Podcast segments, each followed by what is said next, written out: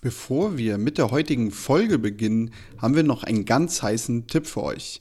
Splens.de, unser Sockenpartner des Vertrauens, hat die Merino Wandersocken im Angebot. Die haben die Besonderheit, sie sind geruchsneutral, sie kühlen an heißen Tagen und wärmen an kalten Tagen und sind durch die extrem flachen Nähte natürlich euer perfekter Begleiter für atemberaubende Wander- und Trekkingtouren. Mit dem Code bunte Tennisproleten gibt es dazu auch noch einen kleinen Rabatt. Schaut vorbei auf splens.de und jetzt viel Spaß mit der heutigen Folge.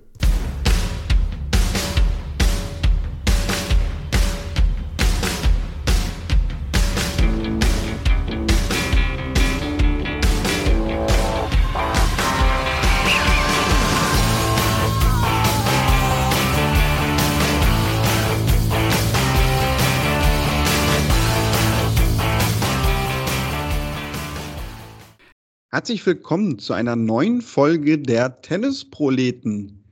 Ja, das alte Du ist endlich wieder vereint. Tobi ist wieder da, hat ja die vergangenen zehn Tage sicherlich damit verbracht, mit Rafael Nadal auf der hauseigenen Yacht zu feiern. Also die hauseigene Yacht von Herrn Nadal, nicht von Tobi. Und ja, Tobi, willkommen zurück. Hi Daniel, doch, es war schon meine Yacht. Äh, nur leider war Rafa nicht mit dabei, aber die fünf Sätze haben trotzdem noch in meinen Knochen gesteckt. Also insofern, das war bitter nötig, mich ein bisschen äh, von den Australian Open zu erholen. Ich persönlich, ähm, ja, fand es äh, vielleicht ganz kurz noch natürlich ein total tolles Turnier, kann man sich denken, insbesondere den Ausgang. Äh, es war aber natürlich auch in der, sage ich mal, medialen Begleitung unsererseits dann auch immer nochmal eine gewisse Anstrengung, die damit verbunden ist, aber man macht das natürlich gerne. Aber insofern war ich ganz froh, mal eine Woche durchschnaufen zu können und mich auch nicht mit Tennis zu beschäftigen. Ähm, aber jetzt hat einen der Alltag wieder und eben auch der Alltag, äh, ja, der triste äh, Alltag so im Februar. Ist ja manchmal ein komischer Monat so fürs Tennis. Nichtsdestotrotz äh, gibt es ein paar Neuigkeiten, über die wir reden könnten heute, oder? Definitiv. Wir haben natürlich eine ganz große Geschichte der Woche. Juan Martin del Potro, kann man glaube ich so sagen. Das war eigentlich so die Geschichte, die am meisten Aufmerksamkeit bisher bekam und wahrscheinlich nachher am Ende auch in der ganzen Woche bekommen hat. Dieser Südamerika-Swing, ich glaube, wir haben uns da im letzten Jahr schon mal drüber unterhalten, wo wir beide so sagten, eigentlich müsste man den mal so mitnehmen, so urlaubstechnisch.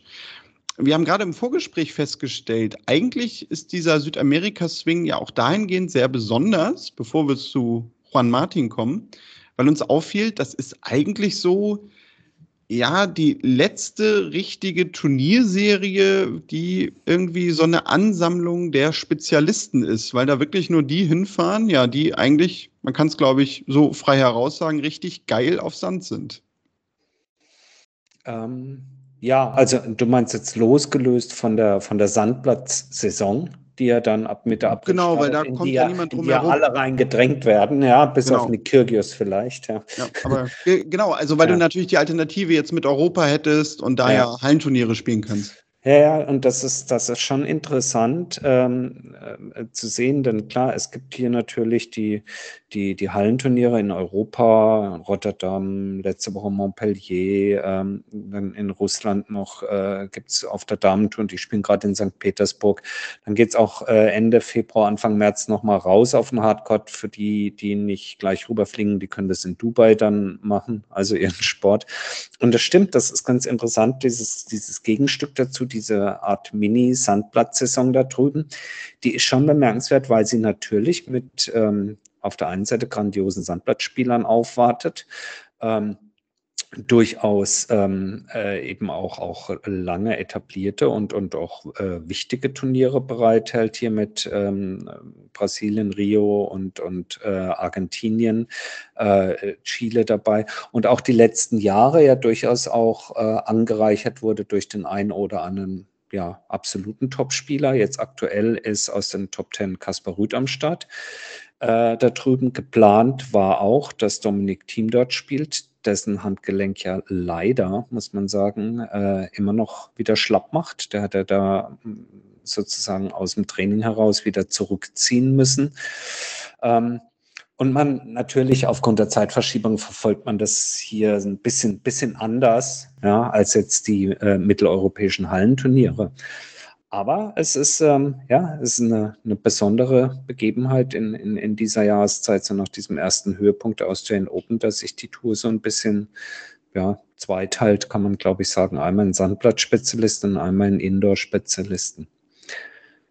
Hm, kurze Frage vielleicht an der Stelle, ähm, weil wir haben wenig jetzt in den letzten Wochen drüber gesprochen und über ihn sowieso wenig gesprochen, weil er so lange ausgefallen ist. Ähm, was glaubst du hier mit, mit Team? Also medizinisch ist schwer einzuordnen alles, aber ähm, glaubst du, er kommt nochmal zu alter Form zurück? Ich meine, das ist jetzt schon heftig, wie lange die Verletzungspause andauert und so. Ah, schwierig. Also ich muss ja sagen, seit diesem grandiosen Federer-Comeback 2017 bei den Australian Open schließe ich sowas nie mehr aus. Mhm man darf vielleicht natürlich nicht den Fehler machen, wenn er jetzt zurückkommt demnächst, dass man gleich die ersten Matches irgendwie ja, überbewertet in einer gewissen Weise. Also ich glaube eher, dass man ihm vielleicht ein bisschen Zeit lassen sollte. Jetzt ist ja auch die in Anführungszeichen eigentliche Sandplatzsaison auf der Tour gar nicht mehr so weit weg. Ich meine, da wird er natürlich versuchen, sich irgendwie in, in beste Form für zu bringen. Aber wenn das vielleicht dieses Jahr gar nicht so funktionieren sollte, sollte man ihn vielleicht dann nicht automatisch für die nächsten Jahre abschreiben.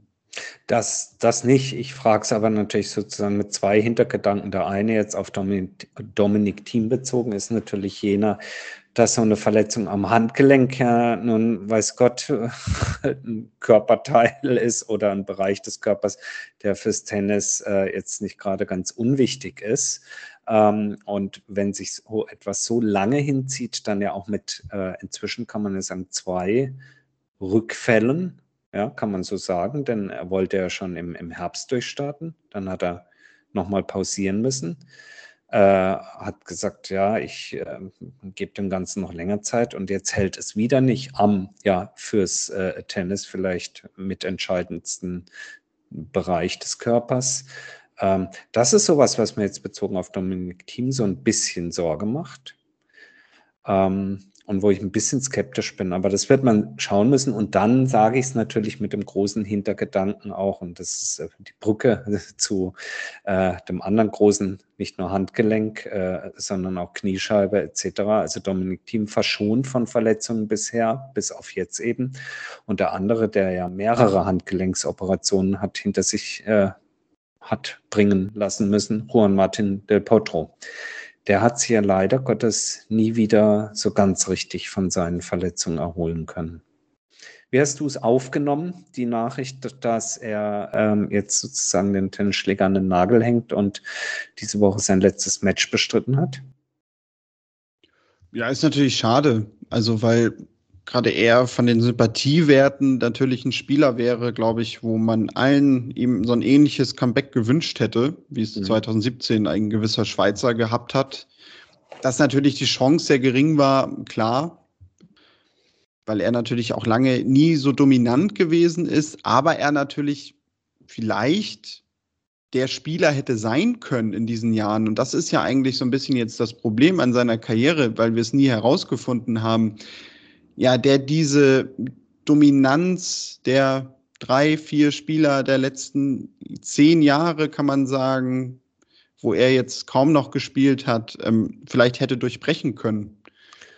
Und äh, das ist ja eigentlich auch fast so ein bisschen das Tragische. Also er hat 2009 ja die US Open gewonnen mhm. und ich habe mal geguckt, wie viele ähm, Jahre es danach gegeben hat, wo er wirklich alle vier Majors in einem Jahr gespielt hat. Und das okay. waren halt, das waren halt nur drei Jahre seit 2009. Das war 2011 und 2012, wo er mhm. gerade 2012 auch immer doch relativ weit gekommen ist. Also dreimal Viertelfinale, Wimbledon, Achtelfinale. Aber nach 2012 gab es halt auch mit 2018 wirklich nur noch ein einziges Jahr, wo er alle vier Majors spielen konnte. Und das, ich finde, ich zumindest, wenn man sich allein nur diese Bilanz ansieht, ähm, dann spiegelt das natürlich auch einfach so ein bisschen die Tragik seiner Karriere wider und ja, das macht einen dann vielleicht auch noch ein bisschen emotionaler und beklemmender in diesem Zusammenhang.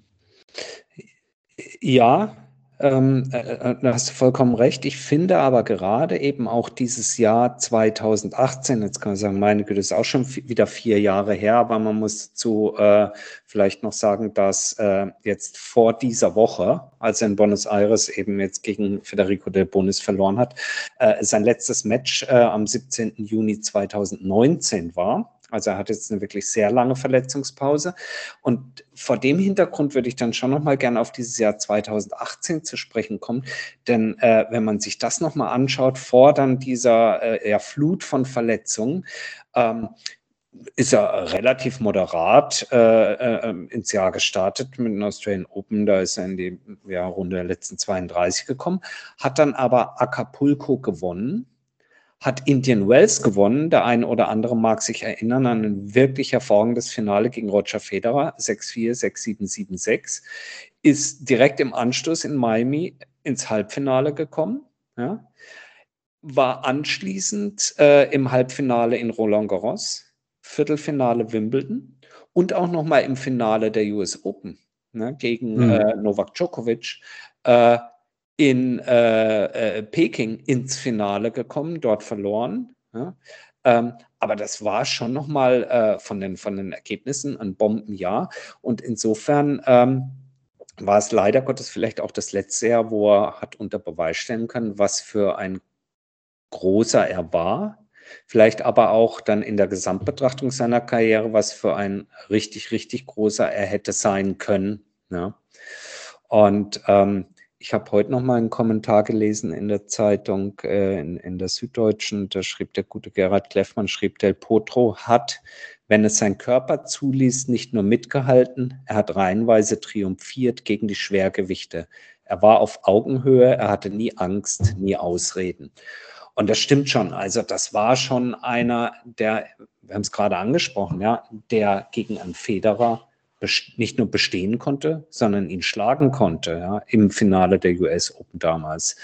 Äh, er hat im gleichen Turnier Rafa Nadal 6-2, 6-2, 6-2 vom Platz kann es nicht anders sagen, als vom Platz gefegt. Also es ist, ähm, äh, denke ich, sportlich gesehen so äh, eine, eine verhinderte ganz große Karriere, aber nichtsdestotrotz finde ich äh, eine Karriere, die auch gespickt ist mit, mit tollen Titeln und tollen Erfolgen. Jetzt mal rein sportlich gesehen und insofern wirklich wirklich irgendwie schade, dass es äh, jetzt die letzten Jahre so von Verletzungen geprägt war und, und dass es ihm eben dann nicht gelungen ist, ähm, oder was heißt nicht gelungen ist, dass der Körper einfach nicht mehr zulässt, äh, zulässt. Und wer das diese Woche gesehen hat, entweder im Fernsehen oder auf Social Media, es war schon, war schon auch herzergreifend, wie äh, so ein Turm, so ein, so ein Baumstamm von Kerl da steht und sagt, ich will einfach, äh, ich will einfach keine Schmerzen mehr haben, ich will einfach mal wieder normal schlafen können. Und deswegen verträgt sich das halt nicht mehr mit dem Profisport. Und es hat einem schon, äh, ging einem schon nahe, finde ich irgendwie. Es hat irgendwie dieses Bild auch abgerundet von dem, was er auch als, als Persönlichkeit ist. Ähm, und als Typ auf der Tour. Insofern finde ich, ist es schon ein sehr, sehr großer Verlust und man hätte sich sicherlich noch zwei, drei, vier Jahre gewünscht, ähm, dass er da noch mitspielt in diesem Konzert. Ich meine, er wird das ja sicherlich auch überlegt haben und versucht haben abzuwägen. Hm. Aber selbst wenn er auch ich weiß gar nicht, inwieweit er sich dazu geäußert hat, aber wenn jetzt die Möglichkeit bestünde, dass er, ich sag mal, jetzt wieder zurückkommt und auch weiß, so in einem Jahr geht es dem Körper vielleicht auch doch nochmal besser, da besteht irgendwie eine Chance, ist ja auch diese sportliche Abwägung, jetzt mal als, das meine ich gar nicht abwertend, aber in dem Fall äh, so ein bisschen den Andy Murray zu machen, dem das irgendwie gefällt, so um 100 zu stehen und aber noch auf der Tour irgendwie dabei zu sein. Ich meine, das wird Andy Murray natürlich auch machen, weil er immer noch eine Chance sieht, höchstwahrscheinlich. Aber mhm. vielleicht hat er auch für sich gedacht, nee, diesen langen Weg kann ich nicht mehr gehen. Und das war ja auch so 2016, 17 so das, ähm, er war ja 2017 im Herbst damals schon wieder ganz, ganz stark. Also er kam ja im Grunde auch relativ stark zurück und, und das ist ja auch etwas gewesen. Also wenn er wieder da war, äh, war auch ganz schnell wieder im Gespräch für Höheres bei mhm. diesen einzelnen Turnieren. Und ich kann mir vorstellen, dass er sicherlich auch reflektiert hat, besteht da nochmal diese Möglichkeit, weil das war 2018, weiß ich noch, äh, da gibt es ganz viele Matches, auch 17 zum Beispiel, US Open gegen Team, das war glaube ich sogar noch erste Woche, äh, wo sie irgendwie auf so einem, ich glaube, was ist das, irgendwie dieser Court 17 oder so, wo er eigentlich gar nicht mehr laufen konnte und ja, ja, ja, ja, dachten, ja, Ne, der, der, kippt doch gleich um, der muss War das 17 aufhören. oder 18? Aber egal, ich, ich weiß genau, was du meinst. Ja, ja, ja. ich meine 17 muss das gewesen sein, weil ich, ich glaube, ich glaube, das war vor ähm, seinem herausragenden Jahr 2018, weil das nämlich noch damals die größere Überraschung war, weil eigentlich niemand mehr mit ihm gerechnet hat. Stimmt, du hast recht, ja. Und da hatte Team sich, glaube ich, im Nachhinein noch beschwert, so nach dem Motto, er hätte geschauspielert oder so. Mhm. Äh, es wäre gar nicht möglich, dass er das Match dann noch dreht oder so. Ja, ja. Und, und, und damit ging das ja eigentlich los. Und mhm. ähm, klar, und dann kam dieses 20 Jahr, 18 Jahr, wo er eigentlich mit die prägende Figur auch oder einer der prägenden Figuren des Jahres war. Ne? Hast gerade gesagt, so irgendwie Indian Wales gewonnen, dann Miami Halbfinale. Er war ähm, French Open im Halbfinale, Wimbledon gegen Nadal, dieses Match 2018 im Viertelfinale, damals, wo, sie, ja. wo ja bis ja. heute dieses berühmte Bild irgendwie existiert, wie sie sich beide irgendwie im Arm liegen nach dem Match. Hat US Open, sagtest du gerade, das Finale gewonnen.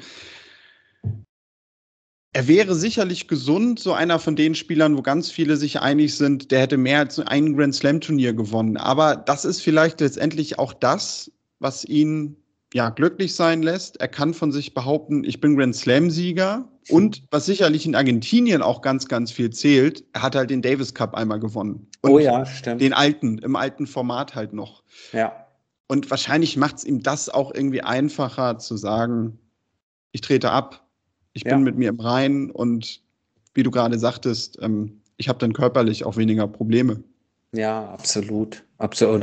Es, es, es, es ähm, bleibt zu hoffen, äh, dass er so weit regenerieren kann, dass er irgendwann dann auch schmerzfrei ist. Ich glaube auch, weil du, weil du Andy Murray auch nochmal ansprachst, ich glaube, das müssen wir mal, wenn wir mal wieder irgendwie einen Gast so aus dem Profitennis bei uns in der Sendung haben. Naja, wobei ich weiß gar nicht, ob man das abfragen kann, aber ich kann mir das irgendwie nur vorstellen, dass das, was in der, in der, in der Weltspitze da an Höchstleistung abgerufen werden muss, um überhaupt so ein Match gewinnen zu können, ich weiß gar nicht, ob man das relativieren kann, so auf, auf die äh, niedersten Niederungen des Tennis, in denen wir uns bewegen. Also ob das alles relativ ist oder ob es, und das ist mein Meinung, dass wir uns gar nicht vorstellen können, in welchen Grenzbereichen du dich da im Körperlichen bewegst und dass du eigentlich nur in der Lage bist, solche Matches zu gewinnen, wenn du mit deiner Physis eben immer hart an die Grenze rangehst. Also angefangen von der, keine Ahnung, der Dehnungsfähigkeit deiner Muskeln und Sehnen, äh, äh, die Ausdauer, äh, die, die Schläge, Stöße, die dein Körper alles verkraften muss, über an, sei es ein, ein Match über drei Gewinnsätze oder über fünf Gewinnsätze, vollkommen äh, schied egal. Ich glaube, wir machen uns keine, kein Bild davon oder können uns nur sehr schwer vorstellen, dass solche Höchstleistungen auch nur dann möglich sind, wenn du eben dauerhaft schmerzfrei bist. Ähm, und da wirst du dann wahrscheinlich an so einen Punkt kommen, wo du neben all dem Schmerz dann für dich auch eingestehen musst, ich kann gar nicht die Leistung abrufen, die ich von mir selber verlange und auch selber bringen möchte, ja, um hier nicht abgefertigt zu werden. Ähm, also in, in, der Höchstform spielt ein Del Bonis, ein, Del Potro nicht 6-3, 6-1 weg. Ja. Normalerweise. Ja. ja, natürlich, aber das ist auch eine individuell bezogen. Also gut, bei ihm ist ja jetzt wirklich diese, diese Verletzungshistorie dabei, aber es gibt ja auch ganz viele Beispiele von Spielern. Du hast selber mal so einen Tommy Robredo, glaube ich, als Beispiel mhm. gebracht, der, ich weiß gar nicht, ob der jetzt mal mittlerweile aufgehört hat, aber jahrelang nachher nicht mehr in den Top 100 stand, aber irgendwie auf der Challenger Tour noch unterwegs war. Oder nimm auch, ich weiß nicht, wen, wen gibt's da noch? Also es gibt ja einige Beispiele. Fernando Verdasco, der mittlerweile ja. nicht mehr in den Top 100 steht und ich glaube jetzt auch schon seit, ich weiß nicht, vielleicht ist das auch noch gar nicht so lange, aber seit einem Jahr eigentlich größtenteils auf der Challenger Tour unterwegs ist und so weiter. Und die aber wahrscheinlich dann doch sagen, okay, Tennis ist mein Leben, da habe ich irgendwie Bock drauf, ich reise gerne, ich mag dieses Leben einfach, ich genieße das, solange es geht. Wie gesagt, vielleicht wäre ja bei ihm auch die Chance da gewesen. Aber das ist, glaube ich, in der Bewertung dann auch einfach immer schwierig. Und auch so ein Punkt, das habe ich, glaube ich, schon mal gesagt, ich bin kein Freund von dieser Diskussion, der perfekte Zeitpunkt des Aufhörens, weil ich weiß doch individuell gar nicht, äh, was es in der jetzigen, gegenwärtigen Phase, äh, ja, oder worum es in der gegenwärtigen Phase einem Menschen geht, der irgendwie mit dem Sport unterwegs ist. Und wenn er einfach Spaß in seinem Sport hat und sagt, ey, ich spiele vielleicht nicht mehr um die ganz großen Titel, aber ich mag einfach dieses Leben und mhm. das möchte ich genießen, mhm. solange es geht. Ja, dann kann ich ihm nicht vorwerfen, du hast jetzt irgendwie den Zeitpunkt verpasst, aufzuhören. Ja, total. Total. Und da wiederum ist es, denke ich, ist es auch äh, wieder relativ äh, und kann man das sehr gut über alle Spielklassen hinweg vergleichen. Ich meine, äh, wenn du über die Tennisplätze in Deutschland gehst und manchmal zwar höherklassige Spiele siehst, aber dann hörst, guck mal da hinten oder da spielt jetzt einer, keine Ahnung, der war schon mal äh, Senioren-Weltmeister, ja, oder der hat früher als Profi dort und dort gespielt.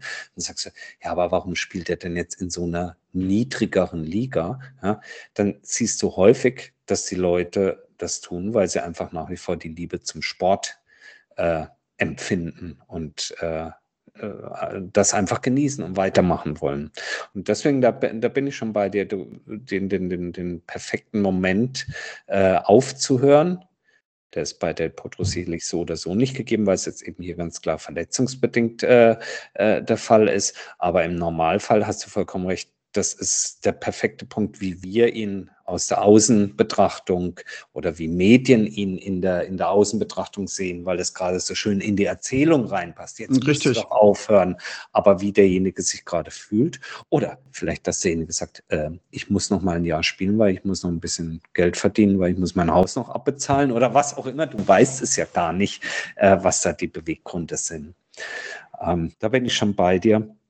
Doch insofern zurück zu ihm. Also ich glaube, ähm, das, äh, es war so gesehen eine tolle Karriere. Er wird äh, sicherlich fehlen. Er wird auch als Typ fehlen auf der, auf der Tournee. Und ähm, insofern ist es schon schade, ähm, dass es da jetzt so zu Ende geht oder die Karriere so zu Ende gegangen ist. Nichtsdestotrotz äh, bleibt zu hoffen, dass er, ähm, wie gesagt, auf der einen Seite gesund wird und auf der anderen Seite, ich habe heute noch einen Artikel gelesen, dass wohl sein Vater einen Großteil seines, äh, seines äh, Vermögens komplett um die Ecke gebracht hat, irgendwie da die Millionen, äh, die er verdient hat, falsch angelegt hat. Also er wird jetzt nicht am Hungertuch nagen, aber ähm, da wohl wirklich äh, hohe zweistellige Millionenbeträge in den Sand gesetzt worden sind, was dem Ganzen auch noch eine zusätzliche, ja, soll ich jetzt sagen, Tragik verleiht. Also ziemlich heftig eigentlich so äh, von der Geschichte her. Ja, definitiv. Da gibt es ja in dem Bereich auch einige prominente Beispiele, wo irgendwie solche Schicksale passiert sind. Ja, kommen wir vielleicht zu den Damen, denn wir versuchen ja eigentlich immer, dass wir das Ganze so ein bisschen aufteilen in der Folge. Aber Tobi, bei den Damen ist es schon so, dass zumindest auf WTA-Ebene, man kann sagen, so eine kleine Pause da ist. Diese Woche gibt es ein einziges Turnier, ein 500 da in St. Petersburg. Gut besetzt, kann man sich sehr gut angucken. In der letzten Woche gab es eine Pause. Aber dafür ähm, geht es dann ja in den nächsten beiden Wochen dann doch auch nochmal so richtig los, denn es geht nach Dubai, das ist auch ein 500er-Turnier wie diese Woche. Und die Woche drauf, aber Ende Februar, gibt es dann auch noch ein Masters-Turnier der Tausender-Kategorie in Katar. Da werden wir also sicherlich dann auch wieder ein bisschen mehr über die Damen sprechen. Ja, es geht ja jetzt sowieso mit, mit Blick auf ähm, ja, Ende Februar, Anfang März äh, steigt die Wertigkeit der Turniere wieder. Ähm, es werden ähm, neben den 500ern, neben den bekannten 500ern, dann, du sagst es, ein, ein Tausender-Turnier bei den Damen stattfinden.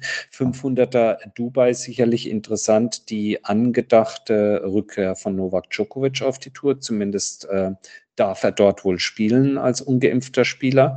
Wie es dann weitergeht äh, mit ihm, werden wir sehen. Und bei den Damen, ja, ähm, du sprachst es schon an, wird äh, spannend sein zu sehen, wie sich die Damentour da entwickelt. Katar ist auch nicht unbedingt das Land, äh, wo jetzt ganz viele sagen, das steht in den Standards äh, so deutlich vor China, ja, was äh, entsprechende, ähm, sage ich mal, ethische und moralischen Standards standhält. Nichtsdestotrotz finden dort noch WTA-Turniere statt, im Gegensatz zu China. Dort ist ja der aktuelle Stand nach wie vor der, dass die WTA China Tschüss gesagt hat. Die Olympischen Spiele laufen noch. Es gab ganz tolle Interviews mit äh, Peng Shuai habt ihr sicherlich mitbekommen, dass sie also wohlauf ist und ähm, es ihr ganz, ganz gut geht.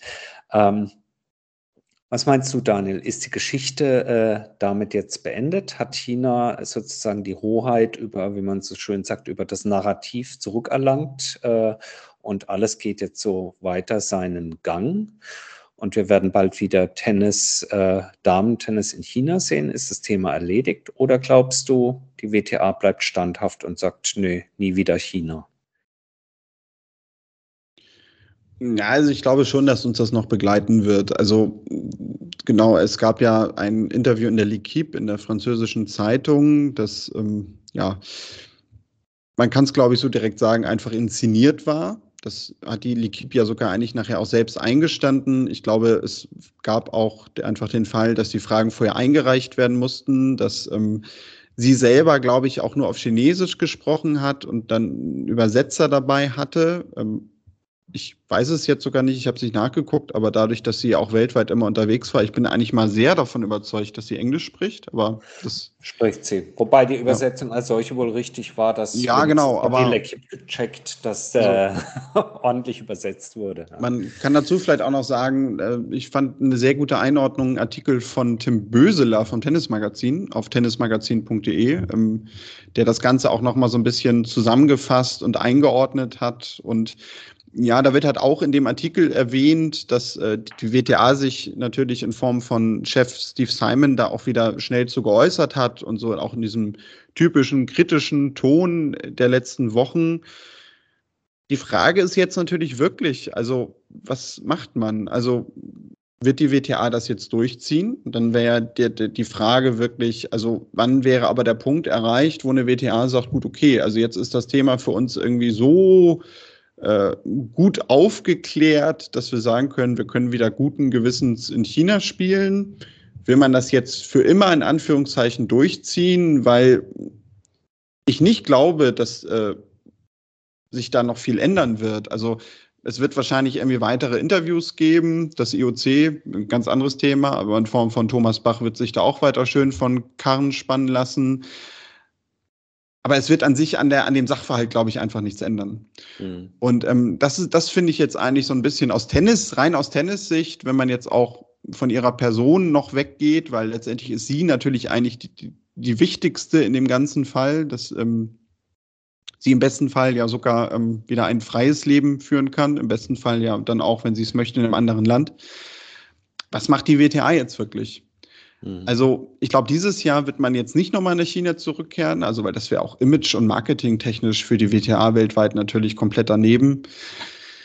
Aber ich muss ja sagen, also mein Vertrauen in Sportorganisationen ist ja schon so weit, dass ich jetzt sagen würde, also für mich wäre es jetzt erstmal nicht ausgeschlossen, dass man 2023 da vielleicht doch irgendwie wieder spielt. Mhm. Mhm. Bisher zeigt sich die WTA äh, sehr standhaft in ihrer Positionierung. Ähm, glaube, es ist schwer vorherzusagen. Ähm, man wird sich natürlich wünschen, dass hier nicht nur ein Exempel temporär ähm, ja, gesetzt wird, sondern ähm, sie da sozusagen standhaft bleiben sollte, sich da nichts ändern. Aber es ist ja davon auszugehen, dass sich nichts mehr ändern wird. Also bleibt dir nur noch die Entscheidung, du bleibst deiner Entscheidung treu oder du lenkst irgendwann politisch ein und Eben genau. fängst an, es weich zu zeichnen, schön zu zeichnen oder über alles wächst Gras drüber und so. ich glaube, es wird spannend sein zu sehen, wie sich, wie sich diese Thematik entwickelt, aber es bleibt, ich glaube, das kann man an der Stelle auch erstmal sagen, es bleibt damit erstmal eine Thematik, die dann einzig und allein von der WTA entschieden wird äh, und die jetzt Gefahr läuft, sich so medial und von der, ja, von der Thematik her etwas tot zu laufen, äh, sprich das, das Empörungs, also das vollkommen zu Recht, ja, das Empörungslevel geht zurück und damit der Druck vorerst auch auf andere Organisationen, allen voran auf die ATP, geht natürlich zurück, wenn dieses Thema in den Hintergrund tritt. Denn die ATP hat bis heute nicht gesagt, dass sie sich aus China zurückzieht, sondern sieht das, äh, verurteilt das zwar, aber hat keinerlei Konsequenzen, soweit ich weiß, gezogen für ihre mhm. eigene Turnierserie. Also es gibt keine Absage oder ja, keine Absage an ein Shanghai Masters oder an ein Turnier in Tokio oder so. Wir werden es hier verfolgen, erbarmungslos. Ne? Absolut, ja. Und du hast es ja gerade selber schon gesagt, also es, also wenn die WTA jetzt irgendwann sich so positionieren sollte, dass sie sagt, wir ziehen das jetzt durch, mhm. dann würde danach ja die Diskussion genau um solche Turniere losgehen, wie wir sie jetzt vor der Tür haben, nämlich Katar, Vereinigte Arabische Emirate, wo die Situation eine andere ist, die Probleme aber letztendlich dieselben irgendwie am Ende. Mhm. Und auch da wird natürlich eine WTA abwägen, wollen wir das? Das ja. ist ja der Punkt. Ja. Ja. Weil aus Marketing-Sicht würde man natürlich einfach nach und nach auch Märkte irgendwie aufgeben, beziehungsweise natürlich auch einfach wichtige Partner und Sponsoren. Ich glaube, es ist eher beim, beim Tennis ist es eher Partner und Sponsoren, ja, dass da die Kohle fließt, um die Turniere, äh, um die Spieler zu bezahlen. Ich äh, verstehe mich nicht falsch, das soll überhaupt nicht despektierlich klingen, aber ich denke immer, meine Güte, meint jetzt wirklich ein Wilson oder ein Head oder ein Barbolat oder ein Adidas oder ein Nike, dass die so wahnsinnig viel Tennis-Equipment in Katar und in den Vereinigten Arabischen Emiraten und sonst wo verkaufen werden. Asiatischer Markt ist was anderes, ja. Es ist nochmal ein anderer Schnack. Und China mit der puren Bevölkerungszahl, sagen wir dahingestellt. Aber so Tennis in Katar, stelle ich mir vor, muss einfach echt ein, ein Riesenmarkt sein, so. Also von den bekannten Sponsoren. Das äh, muss man herausfinden, wie viel Tennisschläger und wie viel Tennisschuhe Nike oder Adidas oder wie sie alle heißen, eigentlich im Jahr so in Katar und in Dubai verkaufen. Ich kann es mir irgendwie nicht vorstellen. Ich glaube, da ist es eher getrieben, ja, das Geld von Qatar Airways und von wem auch immer reinzuspielen, um die Turniere und damit die Spieler dort stattfinden lassen zu können.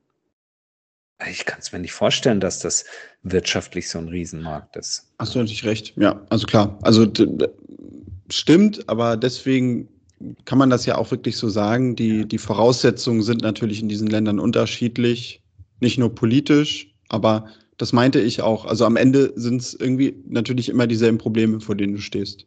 Ach doch, Lateinamerika groß. Also ich will damit nicht sagen, dass in allen anderen Ländern alles gut ist. Ja? Äh, und beispielsweise, keine Ahnung, dass es in Lateinamerika keine Korruption gibt oder wo auch immer. Ja? Aber ähm, meine Güte, Lateinamerika ist ein, ist ein, äh, ist ein, oder Südamerika besser gesagt, ist ein, ist ein, ein Riesenkontinent, Riesenbevölkerungszahl, äh, begeisterungsfähiges Publikum, Tennispublikum. Vielleicht kann man da mehr draus machen als nur den anfangs angesprochenen kleinen äh, Sandplatz-Swing, bevor es dann wieder hochgeht nach Indian Wells und Miami. Beispielsweise die, äh, äh, Südamerika war äh, vor zwei oder drei Jahren war heilfroh, dass Federer gesagt hat, er spielt ja jetzt mal drei Showkämpfe mit Alexander Zverev und die Leute sind wie wild von Mexiko bis runter nach Argentinien in die, in die Tennisstadien geströmt, weil sie sonst relativ vernachlässigt werden auf der Tour. Gibt es eigentlich ein bekanntes WTA-Turnier in Südamerika? Also ja, da unten, da findet so ein bisschen was statt, aber richtig, richtig groß na, ich glaube, dass, ich habe jetzt gar nicht in den Kalender geguckt, aber ich glaube, das Einzige ist jetzt, was dieses Jahr nur noch draufsteht, eins in Kolumbien irgendwie. Ja, Bogotá. Kolumbien. Dann sind die ja in Mexiko immer noch. Ich glaube mit zwei. Guadalajara. Ja, genau. Und Monterrey ist ja, glaube ja. ich, auch noch. Ja. Aber sonst ist, das ist eine gute Frage. Ich glaube, sonst Aber haben die nicht. In Argentinien, ja, wahrscheinlich gibt es irgendwie in Buenos Aires vielleicht irgendeins, keine Ahnung. Aber, ähm, Ja, also anyway. wenn dann, wenn dann, dann müsste man noch mal gucken. So die, die ITF-Tour ist ja nun mal näher dran an der WTA-Tour, weil die ja keine Challenger in der Form haben. Ob es da irgendwie so 160.000er ITF-Turniere gibt, aber ich meine auch nicht wirklich. Ja. Können wir nochmal nachgucken. Genau. Also Wirtschaftsberatung Ambrosius sagt ATP, WTA und sämtlichen Sportartikelherstellern im Bereich Tennis setzt auf Südamerika. Und wir wissen damit, es wird nie, gesche nie geschehen, weil auf mich hört ja eh keiner. Insofern ähm, haben wir sonst noch was diese Woche? Nö, ich finde, das ist für diese Woche sehr, sehr rund. Und ja, du sagtest es gerade, es gibt so Themen, die könnten wir mit Aktiven vielleicht nochmal besprechen. Ich nehme mal so viel vorweg. Vielleicht könnte das nächste Woche schon passieren. Ach nee, echt? Jetzt weißt du was, was ich nicht weiß. Ja, natürlich. Und da draußen auch nicht. Also insofern, lasst euch überraschen, wenn es euch gefallen hat, äh, schaltet wieder ein nächste Woche. Wenn es euch nicht gefallen hat, schaltet auch wieder ein nächste Woche. Vielleicht wird es dann besser.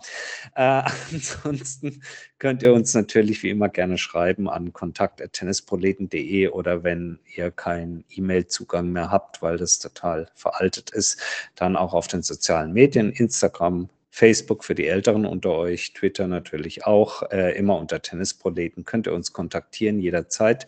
Gerne Kritik, Verbesserungsvorschläge, Anregungen. Wenn es euch gefallen hat, dann empfehlt uns gerne weiter. Und ansonsten, Daniel, würde ich sagen, hören wir uns nächste Woche wieder.